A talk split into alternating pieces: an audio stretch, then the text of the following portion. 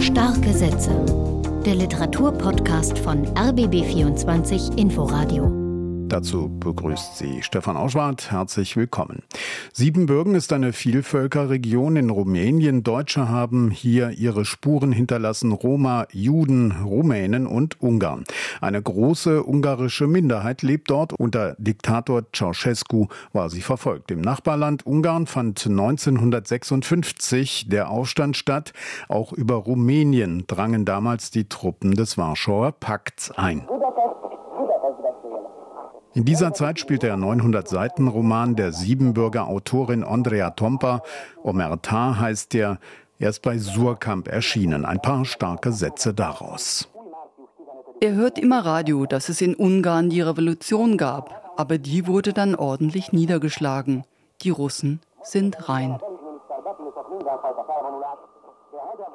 Theresia Mora, selbst Autorin, hat Omerta kongenial ins Deutsche übersetzt. Sie hat mir einen Blick in ihre Übersetzerwerkstatt gewährt.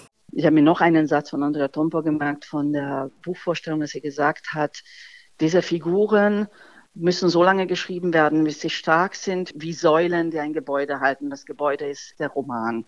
Ja, und so wächst man dann an den anderen. Das ganze Interview mit ihr gleich. Die Autorin Sharon Dodua Otu hat sich Dr. Murks gesammeltes Schweigen vorgenommen und einen Remix daraus gemacht. Sie sagt über Autor Heinrich Böll. Das ist tatsächlich so, dass ich Böll für sehr kritisch halte und das wäre eine Person, mit denen man hätte einen guten Streit führen können, sage ich mal. Mehr dazu im Rezensionsgespräch.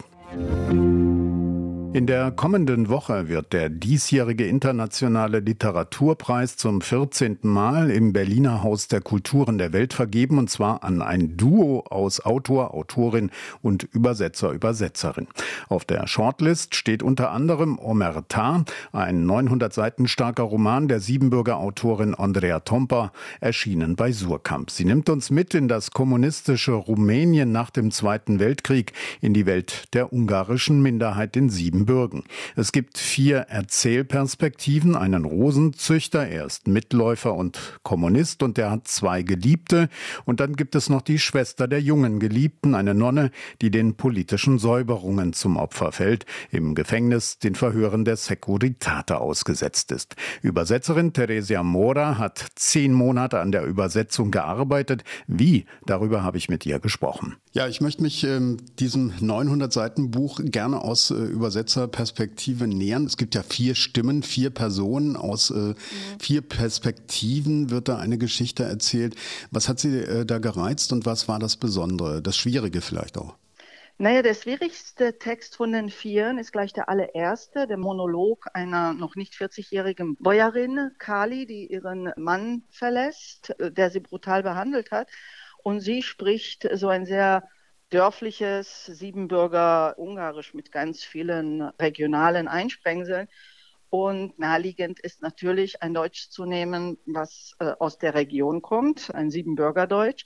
So, jetzt haben wir das Problem. Nimmt man das Barnater Schwäbische oder das Siebenbürger Sächsische oder, was noch die Sache kompliziert ist, dass wir eine Mundart brauchen, die aus der Nähe von Klausenburg kommt und die Klausenburger Deutschen wiederum sprachen ein urbaneres Deutsch und nicht dieses dörfliche Deutsch. Und was ich auch lernen musste, war, dass die einzelnen Volksgruppen zum Beispiel verschiedene Sachen anbauten in ihren Gärten. Also die Ungarn hatten keinen Pore, ja, und das hatten nur die Rumänen. Und ihre Häuser waren anders gebaut. Und solche Herausforderungen mag ich ja sehr, sehr gerne. Deswegen habe ich es überhaupt erst angenommen. Und ich hatte zwei Quellen, die ich äh, auch fragen konnte zu dem Siebenbürger Deutsch. Ich habe Ernest Wiechner, der hier das ähm, Literaturhaus äh, Berlin mal geleitet hat und aus Siebenbürgen kommt, gefragt, wie sie die Unterhosen für Frauen im bäuerlichen Deutsch genannt haben. Und da muss ich sehr lachen, weil er gesagt hat, man sagte Gatja-Hose. Und Gotja ist äh, die ungarische Bezeichnung für die Männerunterhose ich habe dann versucht, ein einigermaßen lesbares Deutsch daraus zu machen. Also Sie haben es ja schon angesprochen, äh, Sie haben andere Menschen äh, gefragt, was für Hilfsmittel hatten Sie denn noch? Mir sind zum Beispiel äh, Worte aufgefallen, die kannte ich im Deutschen nicht mal. Zum Beispiel das blakende Licht noch nie gehört. Nee, das blakende Licht, das habe ich schon in sehr vielen deutschen, also ganz normalen deutschen Texten gelesen. Ich weiß nicht, es kann sein aus irgendwelchen deutschen Märchen. Also ich muss sagen, im Hintergrund ist natürlich auch immer die Mundart meiner Großeltern, die natürlich in eine ganz andere Region gehört, nämlich also äh, in die Nachbarschaft des Burgenlandes. Und da kommt das blakende Licht nicht her. Das ist ganz sicher. Das kommt aus einem irgendwie hochnorddeutschen Text. Was ich noch vergessen habe zu sagen, die anderen Sprecher haben natürlich auch ihre Besonderheiten. Ich nenne jetzt nur Wilmosch, den einzigen männlichen Sprecher, dessen Sprache da Karriere macht im sozialistischen äh, Rumänien, natürlich so diese rumänisch-sozialistische Funktionärsprache hineinkommt. Das war aber dann äh, nicht so schwierig, was auch damit zusammenhängt, dass Rumänisch ja, wie der Name schon sagt, eine romanische Sprache ist. Und wenn man das Securitate schreibt, versteht das jeder. Ja. Andrea Tompa nimmt uns ja mit in eine Region sozusagen der ethnischen Vielfalt, der sozialen Unterschiede, Stadt, Land, Dialekt. Wie schafft sie es äh, sprachlich, diese schillernde Welt eben in Worte zu gießen? Ich weiß, dass sie unglaublich genau recherchiert hat. Zum Beispiel äh, die erwähnte Figur Kali, sie ist auch eine Märchenerzählerin. Also was macht sie? Sie hört sich Stunden über Stunden äh, Bandmaterial an, das man gesammelt hat, als man diese Volksmärchen von den damals noch lebenden Erzählern in den Dörfern gesammelt hat und äh, ist ganz lange in den Archiven und, und unterhält sich mit einem Dutzend Rosenzüchtern, denn Wilmosch, der erwähnte Wilmosch ist ein Rosenzüchter. Und so geht es dann weiter. Also die vierte Figur, Eleonora, ist eine Nonne, eine katholische Nonne. Und dann liest sie sich ganz genau ein in die entsprechenden Ausdrücke der katholischen Liturgie und überhaupt des katholischen Lebens. Das ist eben diese ganz genaue Recherche. Das ist etwas, äh, was sie kann und was sie dann auch mit großem Fleiß und bis zum Äußersten dann auch ausarbeitet. Monolog, ähm, das verweist so ein bisschen auf die Erzählweise schon. Äh, mir ist aufgefallen, da sind ja quasi keine Dialoge drin. Also es ist so erzählt, als ob jemand etwas seinem Tagebuch äh, zum Beispiel anvertraut oder der besten Freundin. Äh, macht das äh, den Sog dieses Buchs aus? Ja, möglicherweise. Also wir sind dann sehr, sehr, sehr nah an den Figuren dran. Vermutlich hören wir die meiste Zeit einem inneren Monolog zu und wir hören gerne inneren Monologen zu. In der deutschen Übersetzung, ähm, da sind ja auch rumänische Sätze enthalten, ungarische Einsprengsel, wie das äh, vertrauliche Baci für Onkel oder mhm. Neni für Tante. Sogar Grammatikfehler sind drin, etwa wenn die äh, Kali sagt, ich gehe bei Onkel äh, Wilmosch. Warum haben Sie ja, das ja. so belassen? Naja, das waren alles bewusste Entscheidungen, also insbesondere sowas wie Baci und Neni, das ist ja eine ziemliche Herausforderung an den deutschen Leser. Und zu dieser Entscheidung ist es äh, auch durch Ernest Wiechner gekommen, den ich äh, gefragt habe, wie habt ihr die und die Frau genannt, die das und das gemacht hat im Dorf. Und da meinte er, das war die, was weiß ich, die Kräuter-Neni. Habe ich gesagt, ihr habt Neni gesagt? Und meinte, ja, sie, wir haben Neni gesagt. Ach so, ja, die Fehler natürlich. Sie spricht mit Fehlern, beziehungsweise ich weiß nicht, ob es Fehler sind oder Regionalismen. Ja, also ich gehe zu Aldi oder bei Aldi oder sagt man auch heutzutage. Und die musste man natürlich äh, belassen, denn ich bin nicht dafür da, ähm, äh, das Original auszubügeln, ja, sondern ich muss versuchen, ein Bild davon zu geben, wie dieses Original ist. Dazu gehört auch, dass die ungarischen Figuren fehlerhaft Rumänisch sprechen. Sie sprechen, wie sie es hören. Also sie können nicht wirklich gut Rumänisch. Ich fand ja ganz schön, wie dieser Rosenzüchter Wilmosch dann zur Rosenausstellung nach Paris kommt. Er selbst äh, spricht kein Französisch und äh, es ist dann auch äh, Französisch immer mal wieder im Text, aber eben nicht auf Französisch geschrieben, sondern eben quasi lautmalerisch. Ähm, ja, genau. Das fand ich mit einem scharfen S. Das fand ja. ich, ähm, das macht einen sehr interessanten Effekt. Wie würden Sie den beschreiben?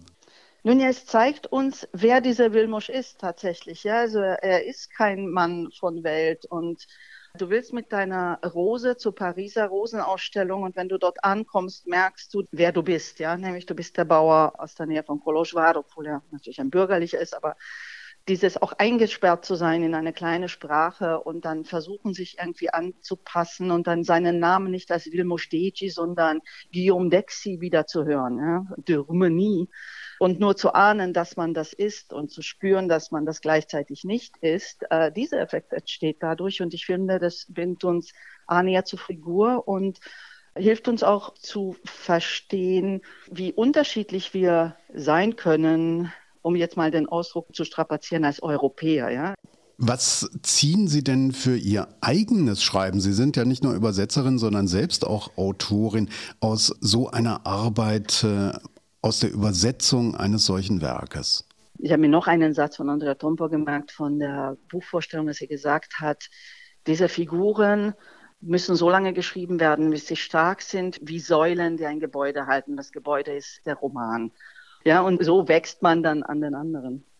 Vielen Dank, Theresia Mora, Autorin und Übersetzerin des Romans Omerta, der siebenbürgischen Autorin Andrea Tompa. Die beiden sind auf der Shortlist des Internationalen Literaturpreises des Hauses der Kulturen der Welt in Berlin und der Elementarteilchen Stiftung. Dankeschön. Ich danke Ihnen. So, Zeit für das Rezensionsgespräch in den starken Sätzen. Dr. Murkes Gesammeltes Schweigen von 1955 gehört zu den Klassikern der Nachkriegszeit. Dr. Murke, der in einer Rundfunkanstalt Bandschnipsel mit Schweigesekunden sammelt, bekommt den Auftrag, das Wort Gott 27 Mal aus den Vorträgen eines gewissen Bur Malotke zu streichen, einer Geistesgröße der Nachkriegszeit. Die britisch-deutsche Schriftstellerin Sharon Dodua O'Toole, geboren 1972 in London, hat sich den Text vorgeknöpft und ihn mit eigenen Kommentaren und Anmerkungen versehen. Gesammeltes Schweigen heißt der bibliophile Band, der in der Edition Zweifel dazu erschienen ist. Unsere Literaturredakteurin Anne-Dore Krohn hat ihn gelesen was hat denn Sharon Dodua Otu dazu animiert, sich Bölls berühmte Geschichte vorzunehmen? Ja, tatsächlich war das eine direkte Anfrage. Und zwar hat sie mal beim Droste Festival 2019 eine Eröffnungsrede gehalten mit dem wunderbaren Titel Droste Hülshoff gesammeltes Schweigen. Also da gab es schon diese Analogie der Bezeichnung und dann kamen zwei HerausgeberInnen des Verlages, Edition Zweifel, ähm, Katharina Mewissen und Simon Wahlers. Und die haben Sharon de O'Toole direkt gefragt, hast du Lust, dich mit Heinrich Böll, mit dem Murke auseinanderzusetzen für uns? Und Sharon de O'Toole hat sofort zugesagt, denn der Böll ist für sie so eine Art Vorbild. Und sie hat sich dann dieser Aufgabe gestellt und hat es auf eine sehr lustige Art und Weise gelöst, weil sie schreibt keinen weihevollen Essay mitnichten. Sie setzt sich wirklich sehr intensiv und lustig und lustvoll mit ihm auseinander. Wie macht sie das genau, die Neuinterpretation dieses Klassikers? Also es gibt äh, auf jeden Fall etwas sehr Prozesshaftes in diesem Buch sie hat allein schon darüber nachgedacht, was es eigentlich sein soll vom Genre. Da gibt es eine ganze Liste von Genrebezeichnungen, die hier durchgestrichen sind. Nachwort, Antwort, Gedanken, Kommentar, Aufsatz, Re Reflexionen, Essay. Hat sie alles durchgestrichen und dann darunter steht Sammlung. Also sie hat eine Sammlung gemacht von Annäherungen an diese Erzählung Dr. Murke. Man muss sich das vorstellen. Im ersten Teil des Buches ist die ganze Erzählung nochmal abgedruckt. Und dann im zweiten Teil sind dann die Anmerkungen von Sharon Dodua Otu. Schnipsel der Stille nennt sie das, was sie da macht, eine Suchbewegung. Ich kann ja, weil er tot ist, keine direkte Verbindung zu ihm herstellen, aber ich kann irgendwie abbilden, welche Fragen ich ihn stellen würde. Weil das ist tatsächlich so, dass ich Böll für sehr kritisch halte.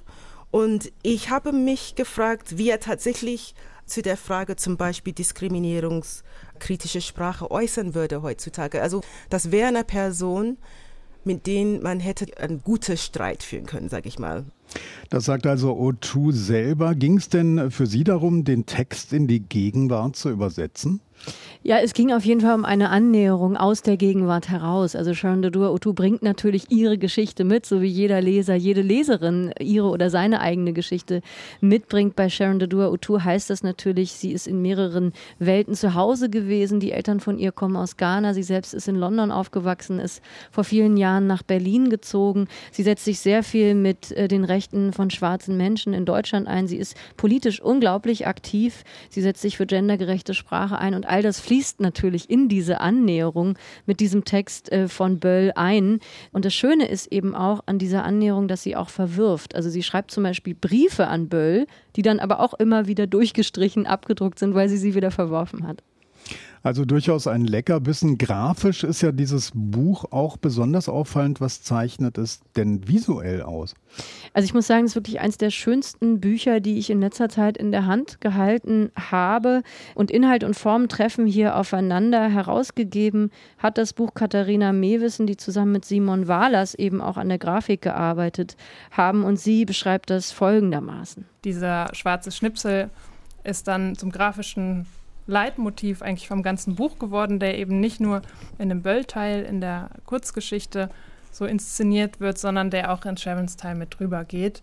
Da gibt es irgendwie Blöcke, äh, wie dann schwarze Tonbandstreifen geschichtet sind oder einen ganz großen Block des Schweigens, der so vor dem Text steht. Also es ist tatsächlich auch ein Experiment, so dass die Visualität des Schweigens sehr deutlich mit in einen Text und in ein Buch reinzutragen. Also das ist wirklich grafisch wunder wunderschön in dieser Geschichte Dr. Mokes gesammeltes Schweigen geht es ja unter anderem darum, dass Dr. Moke 27 Mal das Wort Gott aus einem Vortrag hinausschneiden soll und wir wissen es als alte mittelalte Rundfunkleute, früher fand das ja alles analog statt. Man musste wirklich die Schnipsel rausschneiden aus dem Band und das wird eben in diesem Buch hier grafisch umgesetzt. Die Schnipsel fliegen dann über die Seiten, das ist wunderschön. Unterm Strich, was entsteht denn nun dabei, dass Text und Kommentar hier so quasi nebeneinander stehen? Ist das eine Neubewertung von Bölls, äh, Dr. Morkes äh, gesammeltes Schweigen? Ich würde das eher so als so eine Art kluges Nachdenken über Böll, eben von Sharon Dodua O2. Äh, so würde ich das eher bezeichnen. Das setzt natürlich auch bei den Leserinnen und Lesern etwas frei. Also man ist animiert, sich eben selbst auch nochmal über Böll seine eigenen Gedanken zu machen.